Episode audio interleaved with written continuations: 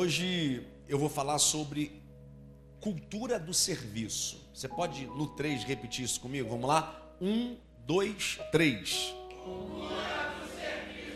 Eu vou pedir para você abrir a sua Bíblia num texto. Um texto bíblico bem coerente com relação ao que a gente tem tratado aqui.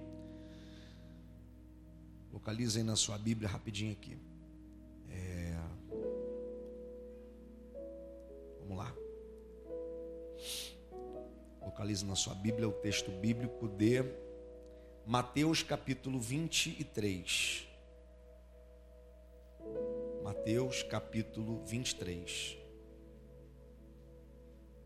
É só mesmo para a gente ter uma base textual. O sermão ele é bem, bem técnico, mas eu preciso ler esse texto com vocês. Mateus capítulo de número 23, verso de número de número 9 a seguir. Mateus 23, versos número 9 a seguir. Você que encontrou, diga amém.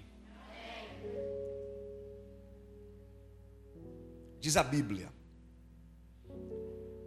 A ninguém na terra chamem pai, porque vocês só têm um pai, aquele que está nos céus. Tampouco vocês devem ser chamados chefes, porquanto vocês só têm um chefe, em outras versões, Senhor, o Cristo. O maior entre vocês deverá ser servo, pois todo aquele que a si mesmo se exaltar será humilhado, e todo aquele que a si mesmo se humilhar será exaltado. Bom, como eu disse, é só um texto para que a gente tenha uma base textual para o que vai ser discorrido aqui na noite de hoje. Os pilares da nossa visão estão baseados naquilo que de fato é a nossa visão. Coloca para mim aí a, o segundo slide. Para você que não conhece a nossa visão, nossa visão é essa: ser uma igreja relevante no serviço, inspiradora no amor, acolhedora no relacionamento e encorajadora na sua mensagem. Ou seja, os pilares da nossa visão: serviço, amor, acolhimento e coragem ou encorajamento. Essa é a nossa visão. E eu tenho falado com a igreja que a nossa visão é a nossa missão. E a nossa missão é a nossa visão. Por quê? Porque a nossa principal missão como igreja é estabelecer esses pilares. Nós somos essa igreja efetivamente ainda? Não. Mas nós seremos. Diga para quem está perto: nós seremos essa igreja. Nós seremos essa igreja. A ADEC será conhecida como uma igreja relevante no serviço, uma igreja inspiradora no amor, acolhedora no relacionamento e encorajadora na sua mensagem. E para falar sobre os pilares da nossa visão, hoje eu quero falar sobre servir. Repita comigo: servir. servir. Agora repita essa frase aqui comigo: ó. servir é nossa essência servir a nossa essência. Mateus capítulo 20, versos número 28. Olha o que diz a Bíblia. A exemplo. Não, não, volta, volta. volta.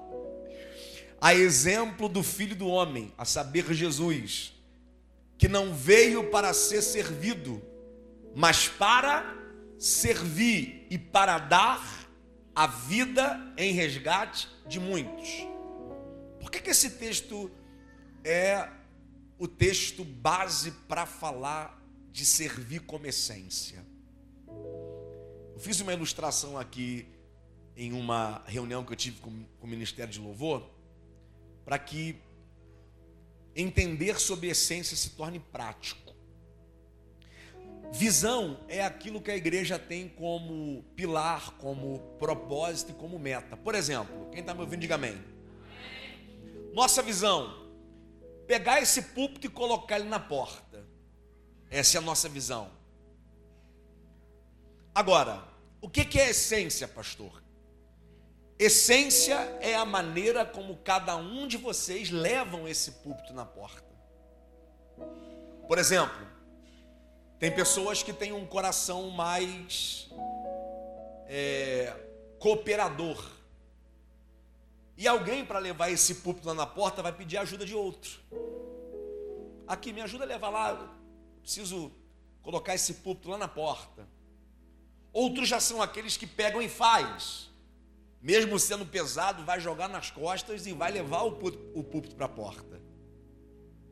Alguns vão com muito cuidado, porque não tem muita força, vai devagarinho, arrastando, mas leva. Isso fala da essência. A maneira particular e peculiar como cada um cumpre a missão. Como cada um cumpre o chamado. Como cada um vive o seu propósito. Nós temos uma missão, nós temos uma visão, e cada um de vocês, com a essência que tem, vão se tornar responsáveis por estabelecê-la. Não adianta você querer ser igual a mim. Eu posso ser para você uma inspiração. Eu posso ser para você alguém que lhe ajuda. Mas você tem uma essência que Deus lhe deu. Você tem uma essência que é intransferível. Você tem marcas que são só suas.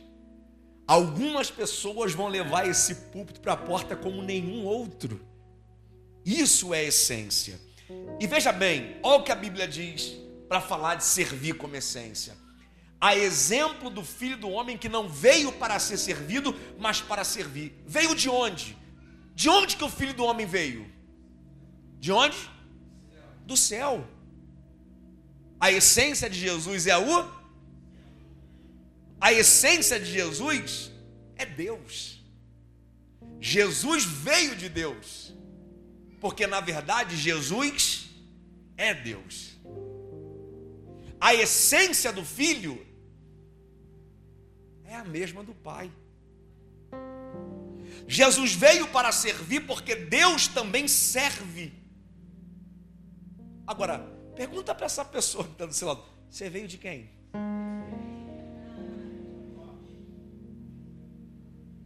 Não é de onde. De onde você veio, pastor Vinícius, estabelece sua cultura. Mas de quem você veio, estabelece a sua essência. Pastor, eu vim da minha mãe, eu vim do, seu, do meu pai. Por exemplo, eu vim da Roseli de Paula Marques e do Jacob Mansur de Souza. Não. Eles foram responsáveis pela minha formação biológica. Mas antes que eu tivesse nascido, ele já tinha me criado. Diga para quem está perto, você veio de Deus. Diga, a sua essência está em Deus. Uh! Olhe para cá. Você nasceu para servir. Você carrega uma essência de Deus você carrega uma essência do céu. É por isso que o diabo te odeia. É por isso que o inferno quer parar a sua vida. É por isso que o inferno quer destruir a tua casa e a tua família, porque você tem marcas de Deus. Eu ouvi hoje, eu li hoje uma frase de John Maxwell que me chamou a atenção. Ele diz assim: O bebê quando ele nasce, ele tem o desejo de tomar leite, ele tem fome. E por que é que ele tem esse desejo? Porque existe o alimento para ele.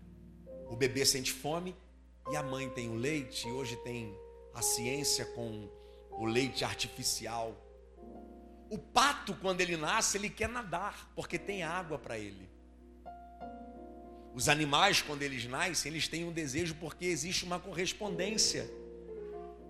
Agora, quando existe um desejo dentro de você, que você não encontra, Isa, na terra nada que supra ou corresponda. Isso aí é um sinal de que você não é dessa terra. Que esse desejo que não encontra correspondência aqui, você só consegue encontrar lá. A sua essência é Deus. É por isso que servir é a nossa essência. Por, por que, que a gente serve, pastor? Porque a gente está debaixo de um regime escravo, escravocrata por que, que a gente serve? Porque a gente tem uma origem escrava.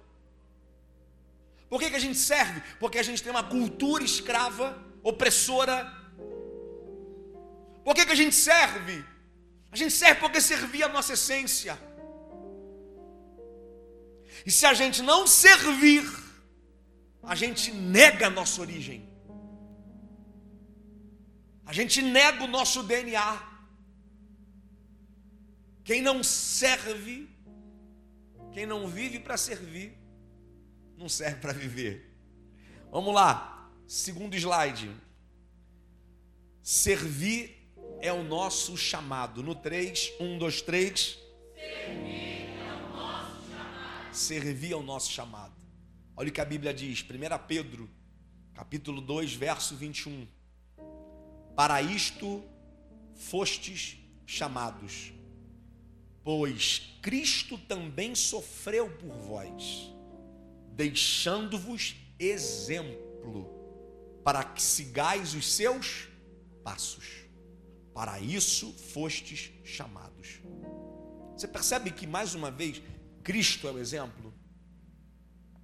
O mesmo Cristo que nasce com a essência para o serviço, com a origem de serviço, o mesmo Cristo que vem de um Deus que serve. E é um pouco difícil imaginar um Deus que serve, porque Ele é Deus, né? É difícil imaginar um Deus que serve. Mas tudo que Deus fez não diz respeito a Ele mesmo. E a única coisa que Deus exige das suas criaturas é reconhecimento. É que as criaturas o glorifiquem como Criador, glorifiquem como Deus. Mas tudo que Deus fez não diz respeito a Ele mesmo. Ele fez tudo para as suas criaturas. O que Ele fez no céu são para os anjos, para os arcanjos, para os serafins, para os anciãos. Tudo que Ele fez no céu é para servir as criaturas celestes. Tudo que Ele fez na terra é para servir as criaturas terrestres. Me diz uma coisa aqui. O que está na terra que é para Deus? Você sabe? A água é para Deus, sim ou não? A comida é para Deus, sim ou não? A natureza é para Deus, sim ou não? Não! O que, que é para Deus então? Aponta para quem está do lado e fala assim: Você é para Deus. uh! única coisa que está na terra que é para Deus é você. Agora, tudo que Deus criou não é para Ele mesmo. E a única coisa que Ele exige das suas criaturas e da sua criação é glória. Pastor, aquilo que é inanimado também glorifica a Deus? Glorifica, está escrito. Que as obras de Suas mãos o glorificam, que os céus o glorificam, que a criação clama. A Bíblia diz que até as pedras clamam. Você nasceu para servir. Você tem um chamado para o serviço. Olhe para cá, gente, isso aqui é muito sério. Durante muitos anos, a ideia que a gente nutriu sobre chamado, ela se limitava unicamente ao sagrado. Por exemplo, nós somos de um ecossistema pentecostal que quando alguém fala assim, você tem chamado, a primeira coisa que a pessoa pensa é o quê? Sou pregador. Você tem um chamado? Eu sou cantor. Você tem um chamado? Eu sou profeta. Não é assim que a gente pensa? Mas chamado não diz respeito só ao sagrado. Chamado não diz respeito só ao altar, à tribuna, à plataforma. Chamado não diz respeito só à pregação, só à música, só ao profético. Isso também é chamado, mas não se resume só a isto. Pastor, o que é chamado então? Chamado é servir. Você sabia que médicos também são chamados? Você sabia que o lugar onde você trabalha também é um reflexo do seu chamado? Enfermeiros, médicos, bombeiros, policiais, atendentes, secretários. Você pode servir como chamado em qualquer lugar onde você estiver. Quando você passa a enxergar o outro como alguém que Deus quer alcançar, o chamado não se limita ao que acontece dentro da igreja. Você pode ser um motorista de ônibus a serviço do seu chamado. Você pode ser um motorista de Uber a serviço do seu chamado. E enquanto você leva o seu passageiro, você pode ser um instrumento de Deus para compartilhar uma palavra do eterno com a vida dele. Diz que você não conhece testemunho, por exemplo, de empregadas domésticas que ganharam as suas patroas para Jesus. Diz que você não conhece o testemunho de pedreiros que ganharam os seus patrões para Jesus, que foram lá para fazer um serviço para o patrão, mas estavam a serviço de Deus como chamado.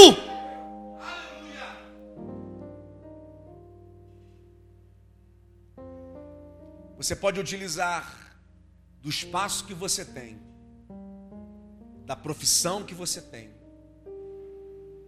Você pode utilizar da influência que você tem para servir. E utilizar isso como um chamado. Bata no peito e diga: Meu chamado é servir. Terceiro, passa para mim mais um slide. Isso aqui é forte, gente. Servir é nosso propósito. No 3, 1, 2, 3. Quem aqui, com honestidade, até eu já fiz isso muitas vezes. Quem aqui já se perguntou qual é o meu propósito? Levanta a mão. Quem já se perguntou? Gente, todo mundo, né? Todo mundo. Nós vivemos em uma geração com sede de aprender sobre propósito. A gente vive nessa busca intensa, diária e insaciável. Eu conheço, por exemplo, pessoas, e a igreja nos dá essa oportunidade, a gente conhecer pessoas e conhecer histórias. Eu conheço pessoas que pensaram assim, cara, o meu propósito é escrever. E aí começou a escrever. Aí depois de escrever muito, falou assim: não, isso não é meu propósito. Aí parou de escrever. Não, o meu propósito agora é gravar vídeo na internet. E começou a gravar. E grava um, grava dois, grava três. Não, esse não é meu chamado. Não, meu propósito agora é cuidar de idosos. E começa a cuidar de idosos. E cuida de um, de dois, de três, daqui a pouco percebe que cuidar de idosos não é o propósito dele. E eu fui encontrar justamente nesse texto bíblico, olhe para cá, quem está me ouvindo, diga amém. Eu fui encontrar nesse texto bíblico a resposta para a nossa pergunta: qual é o nosso propósito? O nosso propósito é servir. Esse é o nosso propósito. Olha o que a Bíblia diz, Marcos 9,35. Assentando-se Jesus chamou os doze e disse: Se alguém quiser ser o primeiro, será o último e servo de todos. Pastor Vinícius, isso aqui tem uma revelação poderosa. O que, que Jesus identificou no coração dos discípulos? Quando ele disse assim: ó, quem quiser ser o primeiro, isso fala de um desejo quase que geral, gente. Não estou dizendo aqui que você quer ser o primeiro no sentido de, de ser o principal da igreja, o principal da cidade, o mais famoso. Essa palavra primeiro aqui nesse contexto dá a ideia daquele que consegue chegar ao nível de reconhecimento no que faz. E mais, aquele que é reconhecido por Jesus. A ideia do texto é essa, ó. Eu sei que tem discípulos aqui que queriam ouvir de mim isto, ó, aprovado. Parabéns. É isso que eu quero que você faça. E aí Jesus disse, ó, você que quer ser reconhecido por mim, você que deseja esse lugar de reconhecimento, eu falei semana passada, se você quiser ouvir sobre isso, que reconhecimento é um desejo natural do homem. Três são os desejos dele. Primeiro, pertencimento. Segundo, eu esqueci. Fugiu da cabeça agora. Vamos lá, me ajuda. Pertencimento reconhecimento. Tem mais um, gente. Acolhimento. É isso. Acho que é isso. Vamos lá. Diga: pertencimento, acolhimento e reconhecimento. Esses são os três principais sentimentos do ser humano. O ser humano quer ser reconhecido. E os caras que estavam com Jesus não era diferente. Estão trabalhando, pregando, expulsando o demônio, viajando com Jesus de um lado para o outro, se esforçando. Eles queriam ouvir de Jesus um parabéns. Oh, valeu, poxa, top demais. Vocês estão, vocês estão do jeito que eu quero. E a resposta de Jesus para o reconhecimento que eles querem é essa. Sentando-se, Jesus chamou os doze e disse: Se alguém quiser ser o primeiro, será o último, e servo de todos. Eu vou explicar para vocês, para você, a partir de hoje, ter a sua alma satisfeita. Quem quer ter a alma satisfeita, diga amém. amém. Eu experimento disso. Eu não estou falando para vocês o que eu tenho só como tese. Eu estou falando o que eu tenho como experiência.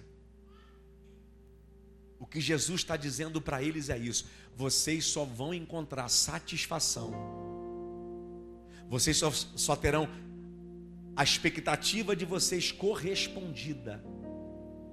Vocês só terão uma vida com sentido quando vocês viverem para servir todos. Servir te dá sentido, servir te dá propósito, servir te dá significado. Eu desafio alguém que não tem uma vida de, que tem uma vida de servo a dizer para mim que não tem uma vida com significado.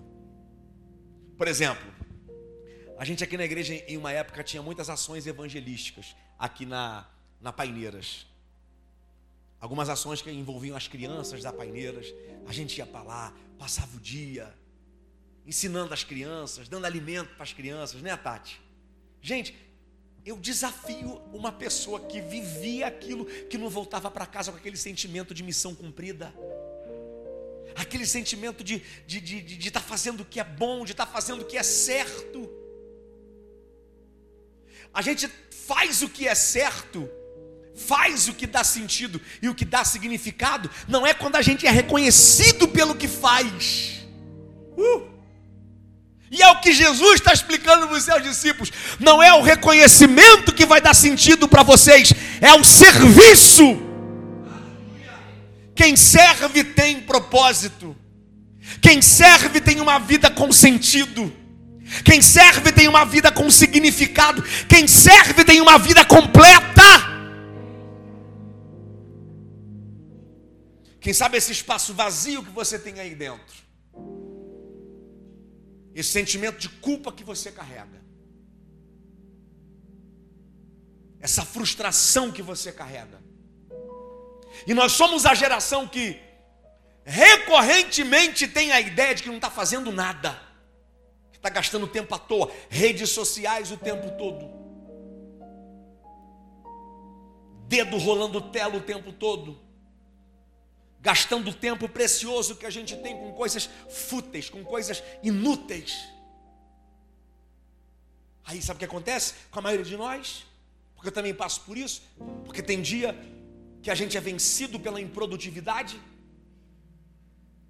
Tem dia que a gente é vencido pela procrastinação. E é justamente, olhe para cá, quem está me ouvindo, diga amém. É justamente nesses dias, Vinícius, mais conhecido como Vinicim.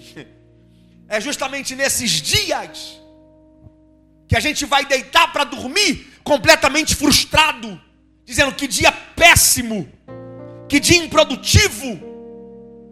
E esse sentimento de frustração não tem a ideia de ter feito coisas erradas, é a ideia de simplesmente não ter servido, de não ter feito a diferença na vida de alguém. Eu garanto para você, eu te desafio, a partir de hoje, todas as manhãs, quando você acordar, tenha o propósito de fazer a diferença na vida de alguém, com uma mensagem, com um abraço, uma palavra, uma ligação no meio do dia, alguém que você sabe que não está muito bem, alguém que você sabe que está longe da igreja, alguém que você sabe que está vivendo um desafio no casamento, um desafio com os filhos.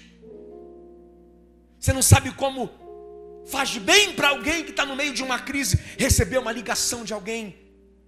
Você não sabe como faz bem isso. Tanto para quem recebe, como para quem dá. E o que, que, a Bíblia diz? O que, que é melhor? É receber ou dar? O que, que é melhor, gente? Receber ou dar? É dar. E você acha que esse texto e esse princípio de dar ser melhor do que receber vem de onde? Exatamente daqui. Servir é o nosso propósito. Sempre que a tua vida está à disposição de fazer a vida do outro melhor, isso te dá sentido, te dá significado. Eu duvido, mudo de nome, se Julie não está vivendo os melhores dias da vida dela, porque ela encontrou sentido. E não é sobre reconhecimento, é sobre propósito. Ela fala com a gente arrepiado o tempo todo, coração pulsando, porque porque ela falou assim, pastor, eu quero gastar a minha vida servindo as meninas lá no orfanato. Não é reconhecimento, porque ir para um orfanato não tem reconhecimento, não é, irmão? Um lugar sem expressão, meninas abusadas, meninas violentadas, meninas traumatizadas. Um lugar sem expressão, sem holofote. Mas ela encontrou. Por que, que tem propósito? Por que, que vibra? Por que, que arrepia? Por que, que só fala disso? Por que, que, tá, tem, por que, que Deus está mandando gente para ajudar ela? Porque servir é nosso propósito. Sempre que você encontrar uma maneira de servir o próximo, Deus vai te dar ajuda, Deus vai mandar gente, Deus vai mandar recurso. Levanta a mão, eu vou liberar um decreto de Deus para a sua vida. Eu estou debaixo de autoridade. Hoje você sai por essas portas e Deus te dará sentido, Deus te dará significado, Deus te dará propósito. Deus vai te usar para ajudar muita gente, para interferir, para influenciar, para ajudar muita gente a partir de hoje. Quem Pega essa palavra, abre a boca, faz barulho.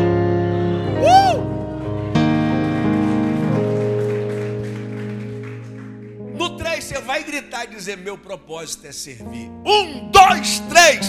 Meu propósito é servir. Esse é meu propósito. Ressignificaram a ideia de servir. Você já viu algum seminário, alguma imersão, algum congresso falando para servo? É tudo para líder, né? Conferência do líder, imersão do líder. Estão ressignificando a ideia de servir. E a palavra servir ficou tão pejorativa que está ligada à escravidão. Servir é um privilégio, irmão. Servir é uma honra. Nosso exemplo é Jesus. Jesus veio para ser servido, gente? Jesus veio para quê? E você veio para quê? Servir. É a sua essência, é o seu chamado, é o seu propósito. No 3 você vai gritar e dizer: Meu chamado, servir é minha essência, meu chamado e meu propósito. Dá para lembrar? Servir é minha essência, meu chamado e meu propósito. Um, dois, três.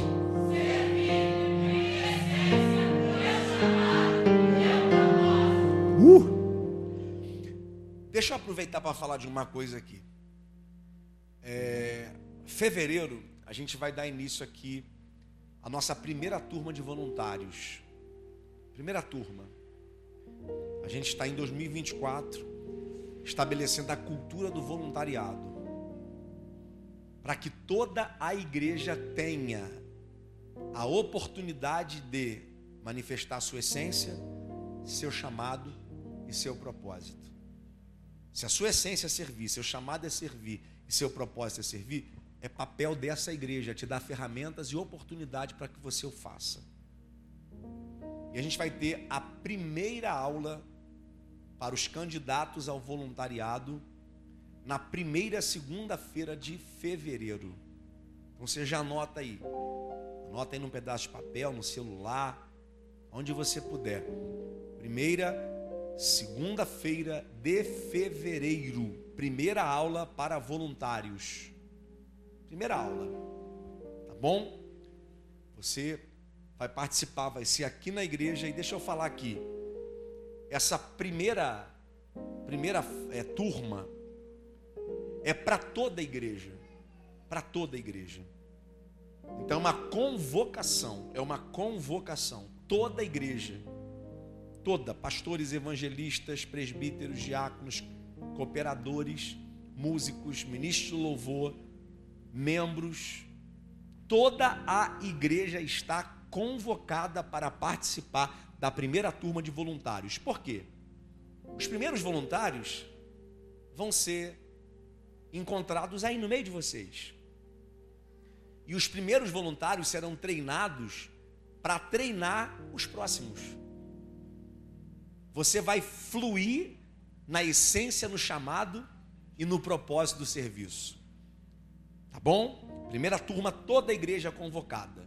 E aí, a partir da segunda turma, aí já vai ser um ambiente para novos, novos membros, novos convertidos, mas todos os membros atuais, todos os membros e novos convertidos participantes da nossa igreja estão convocados para a primeira turma da nossa cultura do voluntariado, tá bom? E se você, Renato, por favor, vem aqui na frente, para as pessoas não precisarem olhar para trás. Evangelista Renato. O evangelista Renato, ele é o líder da diaconia e do voluntariado. Então você vai procurar esse moço aqui, tá bom? Vai procurar esse moço, ele vai estar tá lá no final. Alguém vai estar tá lá com ele, Amanda ou Mariana, para anotar o nome daqueles que querem participar da primeira turma do voluntariado. O nome que eu digo de você que está visitando a igreja, ainda não é membro, mas já está aí, já está doido para ser membro da igreja. Mesmo os membros também precisam. Por quê? Porque a gente vai fazer um certificado, tudo direitinho, e a gente precisa é, que você dê seu nome para isso, tá bom? Obrigado, meu evangelista. Vamos lá, gente, para encerrar, para a gente poder participar da Santa Ceia. Santa Ceia a gente sempre termina um pouquinho mais tarde, nove e meia a gente encerra. Beleza. Servir a nossa essência, servir ao nosso chamado, servir ao nosso propósito. A pergunta que fica é como servir? Mais um slide aí, por favor, Edu. Servir por amor. Vamos dizer isso no três, vamos lá? Um, dois, três. Servir por amor. Servir por amor. E aí vai um texto para você. Assentando-se Jesus, ou oh, desculpa. Gálatas capítulo 5, verso 13 e 14. Porque vocês, irmãos, foram chamados para viver em liberdade não usem, porém, para satisfazer sua natureza humana. Ao contrário, usem-na para servir uns aos outros em amor. Pois toda a lei, toda a lei, toda, absolutamente toda a lei pode ser resumida neste único mandamento: ame o seu próximo como a si mesmo. Eu falei semana passada e repito: quem não tem condições de amar o outro, Bruna, é porque na verdade tem um problema consigo mesmo. Porque eu só posso amar o próximo com a medida de amor próprio. Se eu não tenho amor por mim mesmo, amor a, a pessoa que eu sou, como é que eu vou ter condições de amar alguém? E é isso aqui que a Bíblia está dizendo. Esse é o mandamento. Ame o seu próximo como a si mesmo. Você quer o mal para você? Quem quer o mal para si aqui? Diga eu. Ninguém quer o mal para si. Você quer o mal para o teu casamento, o mal para a tua família, o mal para os teus filhos? Você quer? Você quer o mal para a tua vida financeira, o mal para a tua vida profissional? É óbvio que não. E é sobre isso. É desejar para o outro aquilo que você quer para você. E gente com problemas na identidade, gente com problemas consigo mesmo, não tem condições de derramar amor para o outro. Isso é de cura.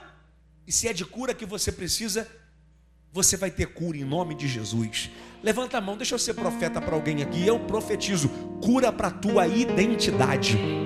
Porque de repente o passado, o passado foi traumatizante e te fez essa pessoa amarga no presente, e te fez essa pessoa sem amor no presente. Seja lá qual for o nível de traumas que você viveu no passado, eu ministro debaixo da autoridade do nome de Jesus, cura para tua alma, cura para tua identidade, cura para tua vida, cura para os teus relacionamentos. Quem pega essa palavra, diga um amém bem forte, aplauda Jesus.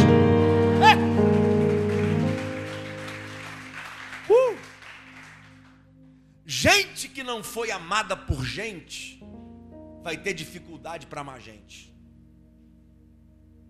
Entendeu? Gente que não foi amada por gente vai ter dificuldade de amar gente. E onde que eu encontro cura para isso? No amor de Jesus. Porque quando você descobre que Jesus te ama, você descobre uma, uma medida de amor que nenhum ser nessa terra é capaz de lhe dar. O amor de Jesus é maior que amor de pai, o amor de Jesus é maior que amor de mãe, o amor de Jesus é maior que amor de marido, o amor de Jesus é maior que amor de filho, o amor de Jesus é maior do que amor de esposa. E a cura para as nossas carências afetivas está no amor que Jesus tem por nós. Diga para quem está perto: Jesus te ama. É, Jesus te ama. E qual é a medida de amor? Ele deu a própria vida por amor a você. Essa é a medida de amor. Servir por amor. Por que, que eu sirvo o outro? Eu falei um pouco disso semana passada. Eu sirvo o outro, pastor Vinícius, porque ele é legal, porque ele é bonzinho, porque ele é bacana? Não, porque eu tenho o amor de Deus no meu coração. E quando eu sirvo o outro, é uma forma de manifestar para o outro o amor de Deus. Deixa eu fazer uma pergunta aqui. Como que alguém se sente amado por Deus? Você sabe? Alguém aqui já viu Deus? Quem já viu Deus, diga amém. Quem já viu Jesus aqui, diga amém. Não é teu vizinho, não, seu Jesus, é Jesus de Nazaré. Alguém já viu?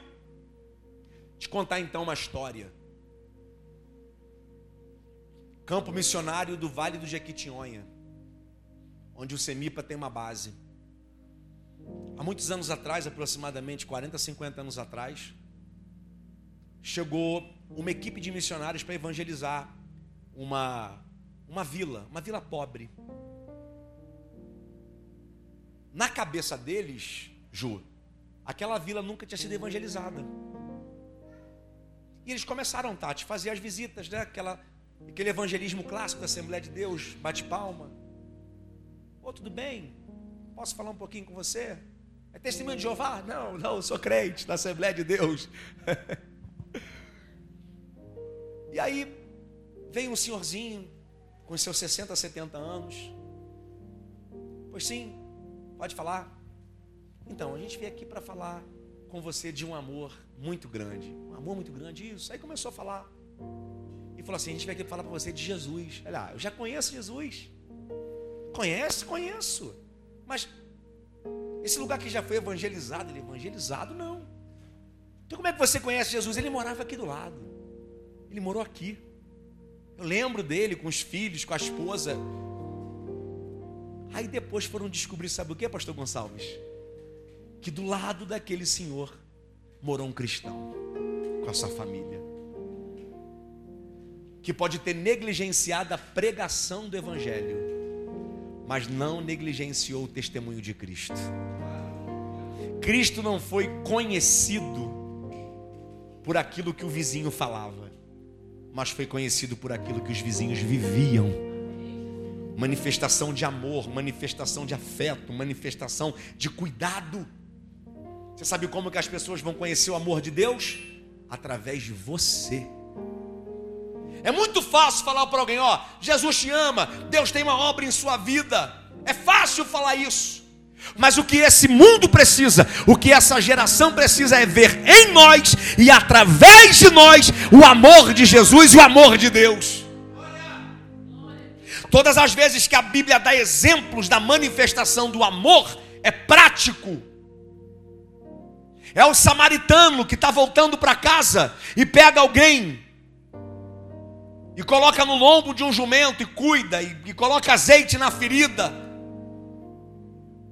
e cuida por amor, não é pela religiosidade, porque a religião impedia a relação, mas o amor facilitava. Essa geração vai sentir o amor de Deus através da minha e da sua vida. Você é o Jesus que essa geração seu testemunho de vida, a maneira como você se conduz, a maneira como você se comporta, a maneira como você fala, as coisas que você fala. Aleluia, eu estou sentindo Deus aqui. E deixa eu falar para vocês aqui: o amor de Deus pode ser manifesto e revelado em qualquer ambiente. Na academia onde você malha, você pode ser uma manifestação do amor de Deus. Na escola onde você estuda, você pode ser uma manifestação do amor de Deus. A rede social que você usa, você pode ser um agente de Deus para manifestação de amor. Você é a manifestação do amor de Deus na comunidade que você vive, no condomínio que você mora, na rua que você mora. Tem gente precisando de amor, e esse não é um amor de palavras, é um amor de atitude, é um amor de ação. Sirva por amor. Servir por obediência. Repita comigo: um, dois, três. Servir por obediência. Passa o slide para mim aí. Isso vai acabar, gente. Edu comprou uma canetinha, né? Agora eu vou tirar onda para Jesus aqui, só assim, ó. Ele falou que vai comprar um microfonezinho de lapela também. Aí, meu irmão. Eu vou pregar assim, ó. Servir por obediência. João capítulo 14, verso 15. Se me amais, guardareis os meus mandamentos servir por amor e servir por obediência. Por que, que você serve? Primeiro, porque eu amo. Segundo, porque eu obedeço. e obedecer é melhor do que? Você sabe de onde vem a origem desse verso? Da manifestação de amor. Porque o povo do Antigo Testamento achava que o amor deles era manifesto quando colocava sacrifício no altar. Não, vamos botar boi, vamos matar boi, vamos botar, vamos, vamos fazer fumaça. E ele falou assim: esse povo, ele me louva com os lábios. Eles, eles trazem sacrifício, mas eles não me adoram com o coração. Eles não me amam de verdade. E aí Jesus ratifica dizendo: quem me ama, me obedece. A obediência é uma manifestação de serviço. Servir por obediência. E por último, Servir por gratidão. Um, dois, três. Colossenses capítulo 3, verso 17. Tudo o que fizerem. É algumas coisas, gente. São muitas coisas. Poucas coisas. É tudo. Tudo o que fizerem, seja em palavra ou em ação. Primeiro, façam em nome do Senhor Jesus Cara, isso aqui é uma revelação, você vai pegar. Dando por meio dele, graças a Deus Pai. Eu queria colocar aquele vídeo do, do Bispo Macedo aqui. Graças a Deus. Vocês viram esse vídeo dele? Tem não aí? Tem como colocar o vídeo do, do, do Edir Macedo? Graças a Deus. Olha a revelação. Repita comigo: servir por gratidão. Servir por gratidão. Tudo, tudo que fizerem, palavra, ação, Primeiro, faça em nome do Senhor Jesus. Gente, tudo que você for fazer a partir de hoje, faça assim, em nome de Jesus. Eu duvido que você peque. Você vai errar em nome de Jesus? Duvido, irmão. Eu vou falar um palavrão aqui em nome de Jesus. Estou falando sério. Ah, vou assistir uma pornografia aqui em nome de Jesus. Vou falar mal de alguém aqui em nome de. Cá, vamos fofocar aqui em nome de Jesus. Vou beber, beber uma cachaçinha aqui em nome de Jesus. Por que, que o padrão é tudo que vocês forem fazer, palavras ou ação, seja em nome de Jesus? Porque isso te protege. Rapaz, eu vou ali cantar aquela menininha ali, em nome de Jesus. Não, se for cantar para casar, o problema é que quer cantar todas as menininhas, em nome de Jesus. Isso aqui te protege. Te protege de não errar. Diga, o nome de Jesus, nome de Jesus protege, protege a, minha vida. a minha vida. Mas não é místico. Nome de Jesus, não pego mais não. Tudo que você for fazer, palavra ou ação, faça em nome de Jesus. Sempre antes de qualquer coisa que você for falar ou fazer, mentaliza isso. Em nome de Jesus. Isso vai proteger a tua mente. Você sabe qual é o equipamento? Aleluia. Da armadura que Paulo fala aos Efésios, o equipamento que protege a mente. Você sabe? Capacete da Você sabe o que Paulo está dizendo? Quem pensa na salvação protege a mente.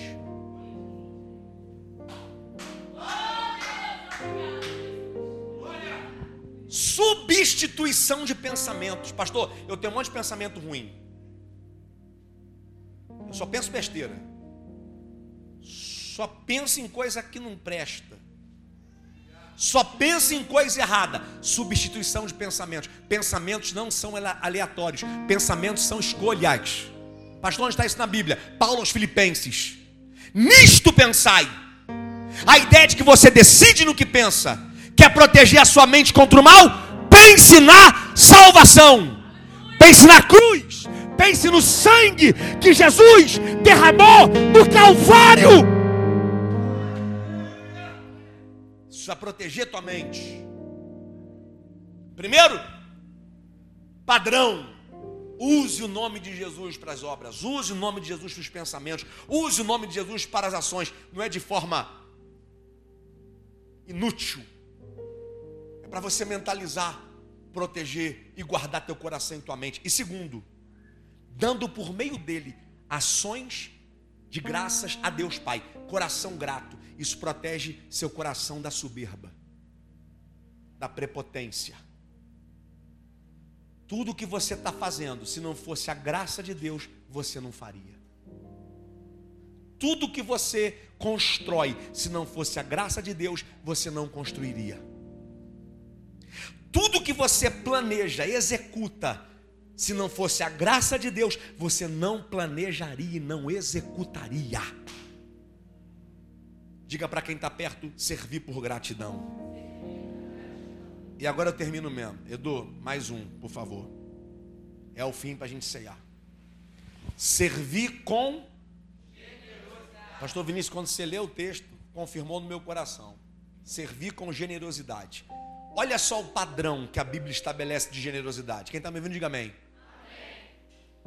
Apóstolo, é, Atos dos Apóstolos, capítulo 2, verso 45. Segura aí. Vendendo suas propriedades e bens, distribuíam a cada um conforme a sua. Alguém me perguntou assim, Alexa, pastor, dízimo não está no Novo Testamento. Falei, está mesmo não? Não está? Quer viver segundo o Novo Testamento? Então, beleza, vem cá. Isso aqui é o Novo Testamento, Atos dos Apóstolos. No Antigo Testamento, pega 10% e leva para o sacerdote. No Novo Testamento, tem duas casas, vende uma e dá para alguém. Tem dois carros, dá para alguém. Dá um para alguém e fica com outro. Tem dois iPhone, me dá um e fica com outro.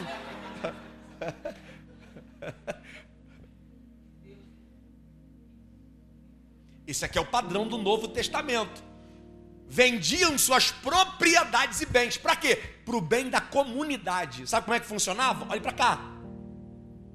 Sabe como é que funcionava? A igreja. Aqui é a igreja. Aí a gente sabe que tem alguém passando necessidade. Aí o que, que a gente faz? Cara, a gente vende o que a gente tem para ajudar a necessidade do outro, para que ninguém tenha falta.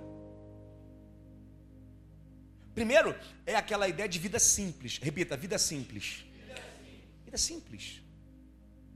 Hoje tem até um estilo de vida, né? Que fomenta a ideia do simples, que é. Tem um termo que se usa. Pessoal que usa roupa de uma cor só, que não tem muito móvel em casa. Como é que é? Minimalismo. Quem já ouviu falar de minimalismo? Na Netflix tem uma série que fala sobre minimalismo. São pessoas que vivem com pouco, vivem com uma bicicletinha. Eu, eu, eu, não quero isso para mim, não, mas tem gente que gosta. Uma bicicletinha. Não precisa de sofá em casa, não. Bota um tapete aí. Você é um copo para todo mundo. igual, igual. Quem aqui estudou no Beatriz Silva? Levanta a mão. Quem estudou aqui no estadual há 30 anos atrás? Você é da época, eu sou daquela época que a gente comia doce de leite, lembra? Só que era todo mundo na mesma colher. O cara comia. E pior, gente, vigilância sanitária passava longe. Que a gente comia e botava de novo dentro, dentro do negócio. Cheio de baba. E na minha época, tinha uma caneca lá no bebedouro. Pra, todo mundo bebia na, na mesma caneca. Minimalismo puro. Quem quer isso, diga amém. Quer nada. Olhe para cá. Servir com generosidade. Repita: servir, servir. com generosidade. Olhe para cá. Outro texto para você. Provérbios 11, 25. O generoso prosperará. Passa aí. Quem dá alívio aos outros alívio receberá. Qual é o princípio ali, pastor Vinícius? Para alguém aliviar o outro, precisa primeiro o quê? Ser generoso. O que, que vem primeiro, prosperidade ou generosidade? O que, que vem primeiro, prosperidade ou generosidade? O próspero será generoso ou o generoso vai ser próspero? Deixa eu ensinar um princípio para vocês aqui. Aqui nessa igreja frequentou um rapaz, eu sempre falo dele, estou quase falando o nome dele. Não vou falar não. Frequentou um rapaz aqui na igreja que ele era assim, pastor, o dia que eu tiver abençoado, eu vou ajudar a igreja. Quando Deus me prosperar, eu vou ajudar. Sabe o que eu falava para ele? Vai não. Sabe por quê? Quem não ajuda com o que tem, nunca vai ajudar com o que tiver. Nunca. O que atrai prosperidade é a generosidade e não é o contrário. Essa ideia de alguém, não, quando eu prosperar eu faço. Mentira. Pelo contrário, seja generoso com o que você tem e a prosperidade te alcança. Diga para quem está perto, sirva com generosidade. Sirva com generosidade. Outro texto aqui, ó. 2 Coríntios 9:11. Vocês serão enriquecidos de todas as formas. Para quê, gente? Para ir para Dubai tirar onda? É. Vai lá no novilho comer churrasco, tirar foto, fazer, fazer a foto da picanha assim, ó. Eita, cheguei a arrepiar agora aqui. para que que Deus enriquece alguém de todas as formas? Para que possam ser generosos em qualquer ocasião. E por nosso intermédio, a sua generosidade resulte em ações de graças a Deus. Para que, que a gente tem? A gente tem para manifestar generosidade no serviço. E não é quanto a gente tem, é o que a gente tem. Generosidade, pastora Renata, não fala do que eu faço com quanto tenho. Generosidade fala do que faço com o que tenho. Tem gente pobre de maré que é mais generoso do que milionário. Deus não mede generosidade por quantidade. Deus mede generosidade por essência. Ele sabe o que você tem e o que você faz com o que você tem. E se você é capaz de ser generoso com o que tem, Deus é capaz de prosperar você com o que você ainda não tem. E se você está debaixo dessa palavra, levanta à direita, levanta à esquerda, pega essa palavra. Eu profetizo uma igreja próspera porque será generosa. E se você pegou, dê uma salva de palmas para adorar. Diga comigo assim: servir, com generosidade. Aí pega a bênção. Quem me serve precisa seguir-me, disse Jesus. E onde estou, o meu servo também estará. Aquele que me serve, o Pai o honrará. Diga, para quem serve, tem honra de Deus. Você sabe o que é honra de Deus, gente? Alguém aqui, seja honesto, quem aqui já experimentou honra de Deus? Pastor Vinícius, eu acho que eu nunca experimentei. Eu já experimentei bênção, já experimentei milagre. Meu filho é um milagre. Tá aí, dois anos de idade, aí o milagre dá um trabalho só. E fala para mim, preparem que milagre dá trabalho. Está dando mesmo. Menino, pai, eu quero, eu quero correr, eu quero jogar bola, eu quero. Eu, eu, eu chego em casa morto, só o pó da rabiola. E o menino quer brincar, irmão. Vamos brincar de pique-esconde. E brinca. Meu filho, agora, agora eu botei uma cesta de basquete lá em casa, alta. Para que, que fui botar aquele trem alto? Ele falou assim, pai, eu quero jogar a bola na cesta. Eu tenho que levantar ele 1564 vezes. Vai, tá bom, meu filho, vamos correr. Não, bola na cesta. Não, pai. Milagre dá trabalho. Já recebi milagre, bênção, provisão, mas honra de Deus ainda, eu acho que não sei o que ainda não. Mas eu estou arrepiado para dizer que eu, eu, eu, sinto que eu estou perto de receber. Quem quer receber a honra? A honra de Deus aqui. O que, que os homens podem fazer para nos honrar, irmão? Aonde que o homem pode nos levar para dizer que aquilo é honra? Num trono? Riqueza?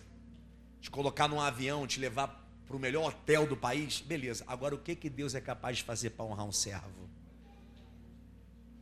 O que, que Deus é capaz de fazer para honrar um? Agora, para quem é honra de Deus? Para servos. Vou perguntar se responde. Para quem é a honra de Deus? Onde estão os servos de Deus? Vamos ficar de pé dando glória? Vem para cá, deck worship. Uh!